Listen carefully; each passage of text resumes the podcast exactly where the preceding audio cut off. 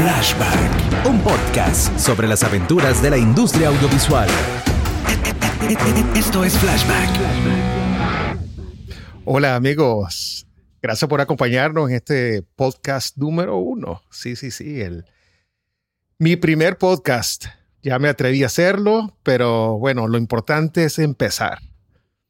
Eh, este podcast, les voy a explicar un poquitito, eh, se enfocará en platicar sobre las experiencias que hemos vivido en el ámbito del cine, la publicidad, audio, entre otros temas que, hablaremos en el futuro. Trataremos de abordar estos temas de la manera más aterrizada, es decir, no quiero que sea demasiado complicado, con términos muy complicados, sino como que cualquier persona, aunque no se dedique a esto, pues puede escucharlo y entenderlo con mucha facilidad. Es decir, hasta que hasta los principiantes de esto, ya sea de audio o, toda la parte visual, del arte visual, que pueda entenderle perfectamente. Bueno, eh, en este primer podcast vamos a platicar un poquito sobre la campaña publicitaria que hicimos de Prix Cola, eh, que es del Mundial 2022. Eh, tendremos con nosotros como invitado, es importante también mencionarlo, a Ciora Martínez. Ciora Martínez, que me acompañará en el, en el, relato de esta pieza. Creo que ella es, bueno, es la redundancia, una de las piezas más importantes en todas las producciones que nosotros hacemos en, en Mosaico. Eh, bueno, y ya que es el primer podcast, siento que debo hacer un paréntesis, eh, contándoles un poquito de mí. Bueno, yo me llamo Jacobo Martínez. Mis amigos me llaman Jacob. Eh, por eso es que si van a mi página web, jacobfilms.com, eh, van a ver, porque de repente van a decir, ¿y, ¿y por qué Jacob si se llama Jacobo? Bueno, por simplemente por eso, pues, porque aquí realmente el, el nicaragüense siempre pone apodos o, o, ponen otros nombres a las personas es algo normal eh, de nuestra cultura. Creo que toda Latinoamérica lo hace, ¿verdad? Entonces, bueno, Jacob, me llaman Jacob y, y pues nada, eh, tengo más de 20 años siendo primero músico, después estudié ingeniería de sonido, eh, cinematografía, eh, colorista, soy colorista y director. Eh, bueno, sí, y admito pues que tengo muchas medallas puestas en mi pecho, pero soy de los que piensan que si tenés el talento y te encanta todas esas cosas, no dejes de hacerlas. Y más cuando sos bueno en ellas. Eh, yo sé que muchas veces dicen, ah, solo hacer una cosa y, te dedicas a eso para hacerlo mejor. Y yo lo entiendo, pero eh, a veces nosotros los latinoamericanos nos gusta hacer de todo y, y no pasa nada. Eh, creo que pues yo soy un ejemplo de que sí se puede y que realmente, pues si te esforzas, puedes ser exitoso. Pero bueno, entonces vamos a empezar con Ciora y vamos a llamarla. Flashback. Esto es Flashback. Hola, Ciora. Hola, ¿qué tal? ¿Cómo están? Bien, ¿y vos cómo estás? Bien, muy bien. Este es tu primer podcast. Este es mi primer podcast. Number one. Number one. Bueno, eh, creo que es importante que, que, bueno, que quería tenerte a vos como invitada especial. Gracias. En este primer podcast, sobre todo pues, por, por la importancia que tenés en esta campaña que tuvimos. Entonces, si quieres, antes de empezar, por la gente que no te conoce, eh, si quieres, nos puedes contar un poquito de vos, que, que quién es Ciora. Bueno, es para los que no me conocen, soy Ciora Martínez. Igual que vos, empecé como, como músico al principio. Esa fue mi carrera. Eh, empecé con 14, 15 años, era cantautora. Después estudié cinematografía con especialización en dirección y en edición. Bueno, pero vamos a hacer una pausa. Ajá. No, no, no vaya muy rápido. Esta señora es bastante humilde, pero es importante mencionar que cuando fuiste, bueno, te dedicabas 100% a la música, eh, hasta grabaste un disco. Sí, sí, grabé un disco, es cierto. Ajá. En Barcelona. Ah, bueno, contanos, ¿y, y dónde, dónde en Barcelona fue? Contanos un poquito de eso. Bueno, eh, tuve la suerte de conocer al productor de Joan Manuel Serrat, que se llama Rafael Moll. Ah, Rafael, Eh, yo lo conozco muy en bien. una cena, ajá, si vos lo conoces bien. Así es. Eh, y en una cena con unos amigos, nos dieron una- lo típico que te dan una guitarra, escuchó mis canciones, le gustó, me consiguió una discográfica, un sello discográfico que se llamaba Pickup. Casi nada. Casi nada. Sí, la verdad que sí, mi primer disco ya tenía sello antes de grabarse. Imagínate, o sea, Sí. increíble. No, pues sí, muy, fue, fui muy, muy afortunada porque pues todo, no todo el mundo tiene esa suerte. Y claro, tuve la gran suerte de que con- compartí estudio Bueno, en realidad hay que aclarar, suerte no es. En esta industria de la música y toda la parte artística, no hay suerte. Es realmente, tuviste muchas cualidades que lo vieron claramente, porque al final del día es un negocio y nadie va a apostar por alguien que realmente nos va a hacer plata. Pues sí, suerte en el sentido de que fue una cena donde estaba la persona correcta. Pero a ver, vos llevabas más de 10 años en esto. Sí, sí, sí, Matías. O sea, vos sí. empezaste, ¿en, en cuántos años tenías? 14 años tenía. No, pero tu primer poema, tu primera canción. Siete, siete años. Siete años, o sea, y, y- y cuando ya conociste a Raf- Rafael Moll, ¿cuántos años tenías? Tenía como 20, 21, una cosa así. No, me acuerdo. Ya bien, tenía un par de años ya de sí. experiencia. Sí, tenía. Ah, ya, ya habías hecho conciertos y Sí, todo el tema. Ah, Exacto, ahí había ido a concursos, había representado a Nicaragua, Sí. pues varias cosas, sí. Pero bueno, afortunadamente sí coincidimos en esa cena que ni siquiera sabía que él, quién era él o que iba a estar ahí. Entonces, pues sí tuve la, la suerte, como te digo, en ese sentido de coincidir con también con Joan Manuel Serrat en el estudio. Yo creo que mi productor lo hizo un poquito a propósito. Bueno, pero es que ese estudio es de, de- de él, ¿no? De Joan Manuel Serrat. Eh, era porque falleció, fallecieron los accionistas, ahora ya realmente no sé qué habrá pasado con el estudio. no, pero era de él Era- cuando fuiste a grabar. Sí, o sea, él tenía... Como socio. Como socio y ahí Ajá. grababa todos sus, sus discos. Sí. Eh, y claro, pues él estaba ahí siempre. Y yo tuve la suerte pues de conocerlo y que él estuviera ahí apoyándonos, sus músicos también. Bueno, para todo lo que quieran escuchar, eh, la señora está en todas las plataformas digitales de distribución de música, como en Spotify, Apple Music, Así. eh, etcétera, etcétera. Ahí pueden, eh, bueno, el disco, ¿cómo se llama? El disco se llama De Tripas Corazón. Así es. Y ahí cantás y todas las canciones son, son Son tu mías. composición. Sí, sí, claro. soy, sí, soy cantautora. Lindo, bueno.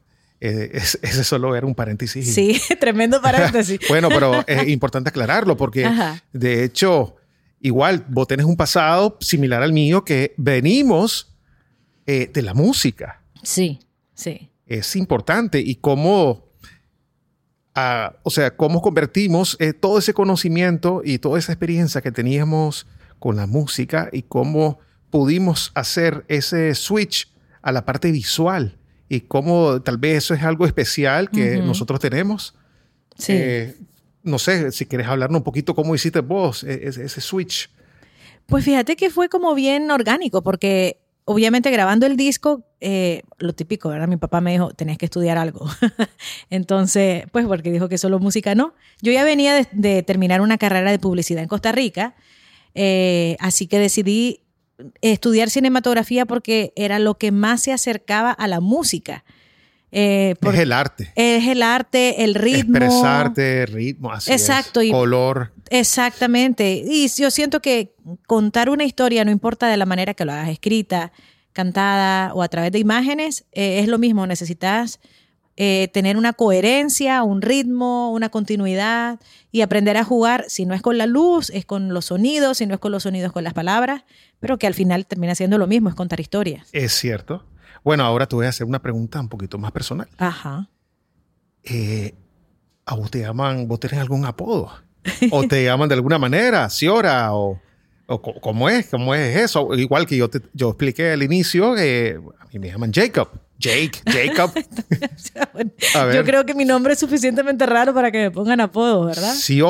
Ciora. Y nunca sí. te llaman de otra manera. Yo, yo creo que vos estás queriendo ir ya a los rebanes. No, yo pregunto porque, bueno, hay que hacer esto un poquito más divertido.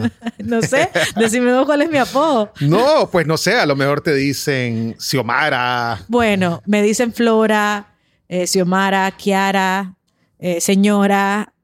O sea, pues yo ya, me re- ya renuncié a, a que me digan bien mi nombre. Sí, es que, la- bueno, es un nombre bastante único, perfecto Sí. para una cantautora como vos, pero sí, definitivamente me imagino que a cada rato te dicen otra cosa menos tu nombre. Sí, eh, probar ir a Starbucks a decir tu nombre.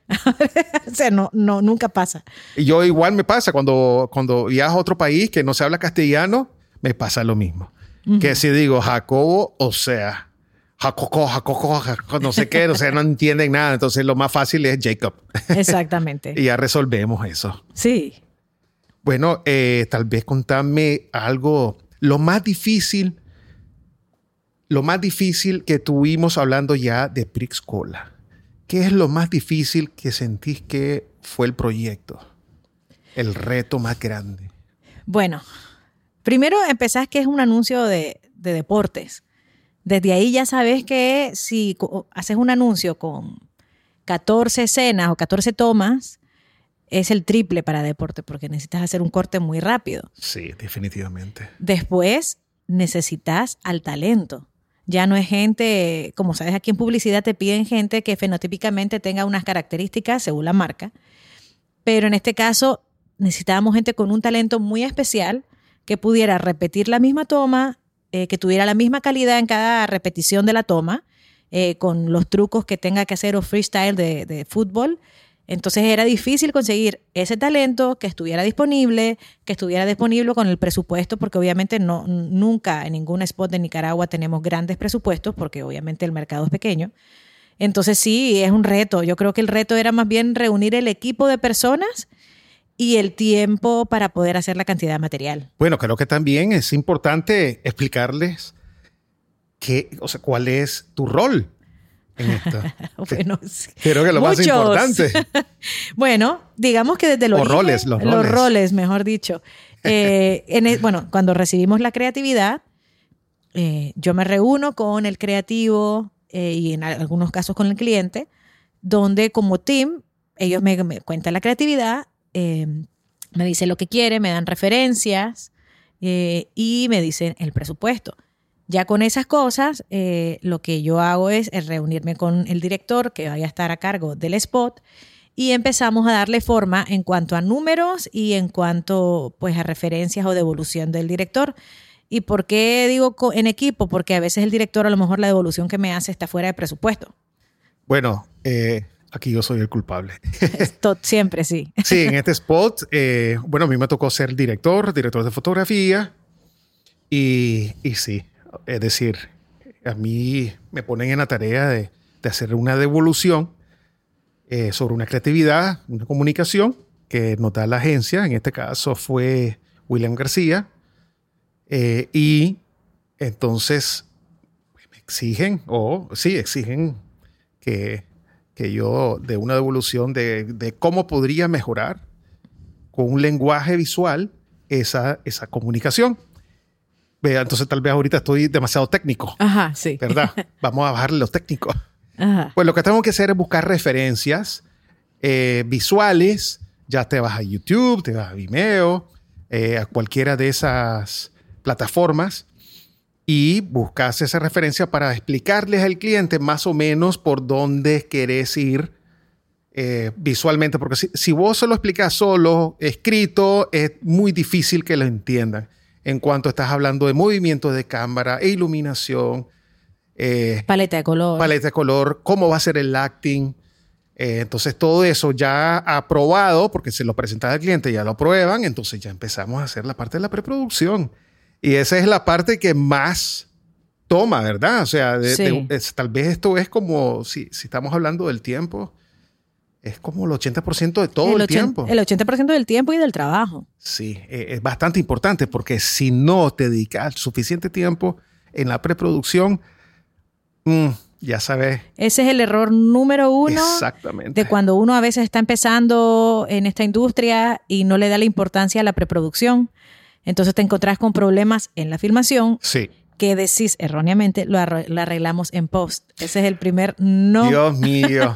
Nada hay que arreglar en post. Por favor. Terror total cuando escuchas eso. Sí, sí. Totalmente, totalmente. No, no, no. Las cosas hay que hacerlas en el momento y por eso es importante que reunirte con tu equipo y, que todo el mundo esté claro lo que se va a hacer. Sobre todo, eh, por ejemplo, con la directora de arte, es Marta Clarisa, y, y decir, yo tengo que decirle, mira, esta es mi visión, esto es lo que queremos. Igual la visión del cliente es muy importante y también con Ciora, que es la productora ejecutiva, y le dice, "Mm, no, esto no, o este es el presupuesto y... Ajá. Siempre la Ciora es la que nos aterriza. Exactamente.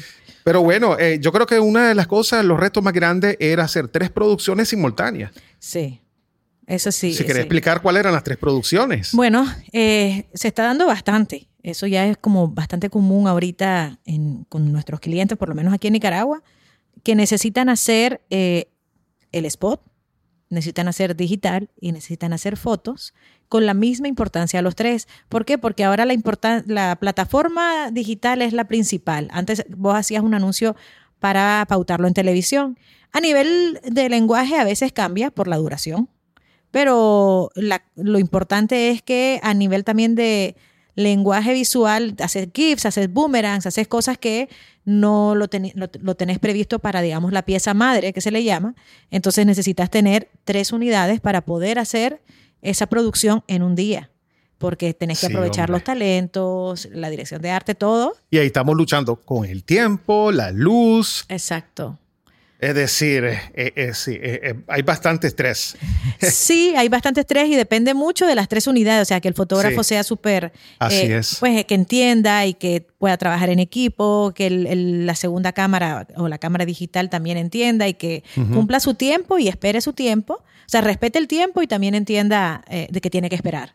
Entonces, creo que hemos tenido suerte porque toda la gente que ha trabajado en este equipo ha sido súper consciente y paciente. Sí, pero bueno, también hay cosas buenas, hay cosas que tal vez te, te encantan, te gustó la experiencia que tuvimos con Prix Cola, o sea, cosas divertidas. No, no sé si hay algo que tal vez te acordás. Pues mira, me encanta, pues porque yo soy fanática del fútbol absoluta, entonces pues me fascina y era como, pues estaba súper entretenida. Me gustó mucho trabajar con atletas, trabajar con atletas es muy fácil, Sí. son muy disciplinados, eh, tienen mucha estamina, o sea, no se cansan. La verdad que le pedíamos toma tras toma tras toma. Sí. Siempre decíamos la última, la última. Se Y nunca caían, última. sí, nunca era la última. Es más, cuando decíamos corten, ellos seguían jugando. Exactamente. Entonces no se cansaban. Exacto. Sí. Sí. pero bueno, yo, yo creo que tenés toda la razón que eh, eso, la verdad que trabajar con gente así profesional dan Sí. ganas. Sí, casi todos eran eh, deportistas profesionales, pero los Sí. que no lo eran también eran muy profesionales en, en lo que es la industria, ya, ten- ya habían tenido experiencia y por eso los habíamos llamado, porque sabíamos que, que tenían esa disciplina. Sí, esta- nosotros usualmente eh, nuestro día, horas de producción serían, usualmente son como de, de 10 a 12 horas ¿no? de producción, pero en este caso sí se extendió Muchas más. 16 horas, pero de todas maneras, para que sepan todos que esta es una campaña de tres comerciales de 30 segundos y cinco de 10 segundos. De 13 segundos. de 13 segundos y todo siempre la aclaración. filmado en un día. En un día, así es. Sí, ese es uno de los retos más grandes, pero bueno, a nosotros nos gustan los retos.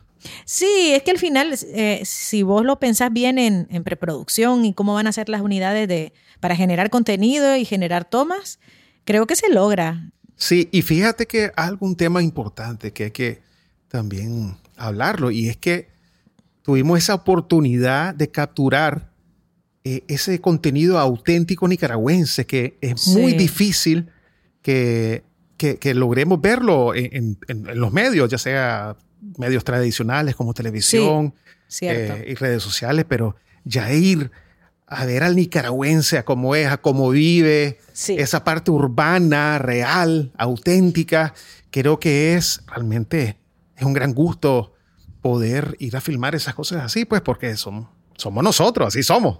Sí, Creo que cierto. eso es lindo, ¿no? Fíjate que sí, porque, bueno, específicamente este cliente eh, le gusta mucho, bueno, porque también es solo única sabe, ¿verdad? Es súper nica esta marca. Entonces, eh, ellos querían cap- capturar la esencia Sí. de la parte urbana de Managua. Eh, a veces las marcas tienden a querer ser más internacionales en el sentido de que buscan más eh, edificios que podrían estar en la región o casas que se podrían confundir pues con una casa ya sea en Costa Rica, en Guatemala, etcétera, para que sea como más regional. Pero en este caso como Prix es Nica, Eh, ellos quieren explotar, mostrar y que nos sintamos orgullosos de, de lo que somos y de dónde venimos. Así es. Entonces creo que pues, eso es un lujo. Para mí ese Prix, eso me fascina. pues. Ah, sí, a todos nos encanta. Yo creo que a todo el crew no- no- sí, nos es gusta una, mucho. una de las marcas que disfrutamos Sí. realmente mucho. Así es. Pero bueno, ahora vamos, bueno, es como es el primer Ajá. podcast, soy la primera que vas a jugar Ay, ay. o sea, el juego de las cinco preguntas.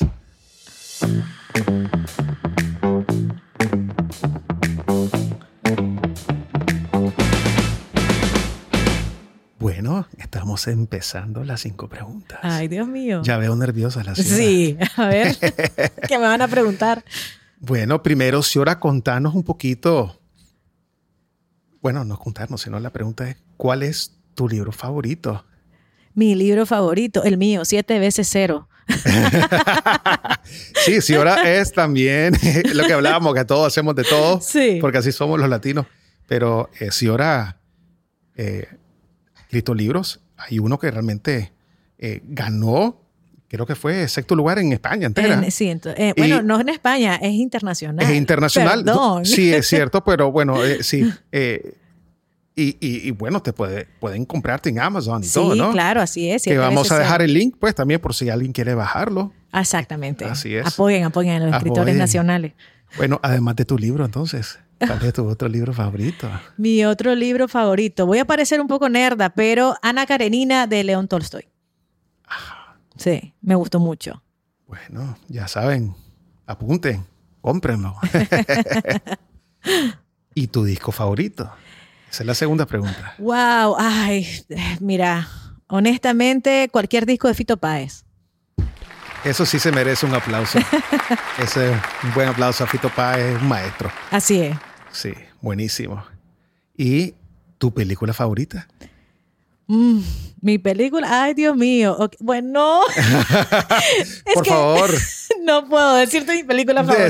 de- sí, hombre, la gente quiere saber. Aquí estamos hablando de cosas aterrizadas y, y reales. Bueno, debo decir que mi película favorita es, em, es sentimentalmente hablando, ¿verdad? Porque pues la vi desde que era pequeña y la veo cada año. A ver, señora, decir la verdad cumpleaños. porque yo sé cuál es, pero Sí. a ver, decirlo. Bueno, mi película favorita que amo es Dirty Dancing. Sorry, pero es el sí. público. O sea, yo sé que de- debería ser así como una más, ¿verdad? Al nivel de Ana Karenina, pero no, no, Nah, es Dirty Dancing. Dirty Dancing. Así ¿Y por qué es. te gusta Dirty Dancing? Es porque la vi de pequeña me impactó, obviamente, porque nunca había visto es algo así, así como, ¿sabes? Todo caliente. Ah, ok. Entonces me impactó. Bueno, ya sabemos algo de vos, ahora. No sé, me sentí así como adolescente que está viendo algo que no debe. No sé, me gustó y ya quedó para siempre en mi memoria. Todos los años, pues sabes, todos los años yo la veo el día de mi cumpleaños. Ah, bueno, ya, ya, ya sabemos. ¿Y cuál es? Vamos por la cuarta, ya casi vamos a la quinta. Ajá. ¿Cuál es lo que menos te gusta hacer? Lo que menos me gusta hacer es... Wow. La pasear no te gusta. No, eso no me gusta, claro, por supuesto que no. A mí tampoco me gusta la pasear. En la industria, o sea, de mi, de mi En lo que profesión. querrás. lo que menos me gusta hacer es reunirme para algo que se podría haber resuelto con un mail. Tienes toda la razón. Eso es lo que menos me gusta. Ay, sí. O con WhatsApp. O con WhatsApp. Aunque los WhatsApp no me encantan porque son como muy informales y nunca sabes si entendiste lo que ellos querían decir. Sí. Prefiero un mail. eh, es más formal. Para trabajo, sí. Bueno, tienes razón. Yo estoy de acuerdo con vos. Yo creo que también hay que dar un aplauso a esa. Yo estoy de acuerdo. Los aplausos son cuando yo también estoy de acuerdo. Sí, No me diste aplauso para Dirty Dancing, sí. Eh, eh, para Dirty Dancing era esta. bueno, Sí. No quería hacértelo porque te vi bien entusiasmada, pero sí me gusta mucho la película. sí, pero ya que preguntaste, te tuve que poner el botón de cuando no estoy de acuerdo. bueno, y la última pregunta. ¿Qué es lo que más te gusta hacer? Mm, escribir. Sí, yo creo que Sí. eso te gusta mucho. Escribir es lo que más me gusta hacer. Está peleado con cantar, pero, Pero escribir, ¿qué? Lo que sea. Escribir canciones, escribir libros, escribir guiones, lo que sea. Me gusta escribir mucho. Sí, es lo que más me gusta. Como te digo, está a la par de cantar. Está peleado, pero creo que pondría en primer lugar escribir. Sí. Sí. bueno, yo creo que vamos a hacer un wrap up. Ah, muy bien. Flashback. Esto es Flashback. Bueno, estamos wrapping up aquí con Ciora. Muchas gracias, Ciora, por acompañarnos en Gracias. este primer podcast. Muchas gracias por el honor del primer por- pos- ¿cómo es? podcast. Podcast. Podcast. Podcast. Podcast. Sí, el primer podcast y, y muchas gracias por, creo que estuvo entretenido. Bueno, yo disfruté. Sí, se me hizo corto. Ojalá que a los demás no se, no se les haga largo. Ay, ojalá. Bueno, dejen los comentarios abajo y ya saben de que los invito a mi página web jacobfilms.com y ahí voy a estar escribiendo regularmente eh, blogs, igual estos podcasts, eh, lo que va a ser más entretenido y ahí mismo pueden hacer los comentarios y me pueden seguir también en Facebook, en Twitter y bueno, Twitter, porque si digo Twitter van a decir que parezco gringuito. Y bueno, y las otras plataformas. Ahí en mi página web pueden ver todo eso. Y bueno, muchas gracias y nos vemos hasta el próximo Jueves. jueves. Flashback. Un podcast sobre las aventuras de la industria audiovisual. Esto es Flashback.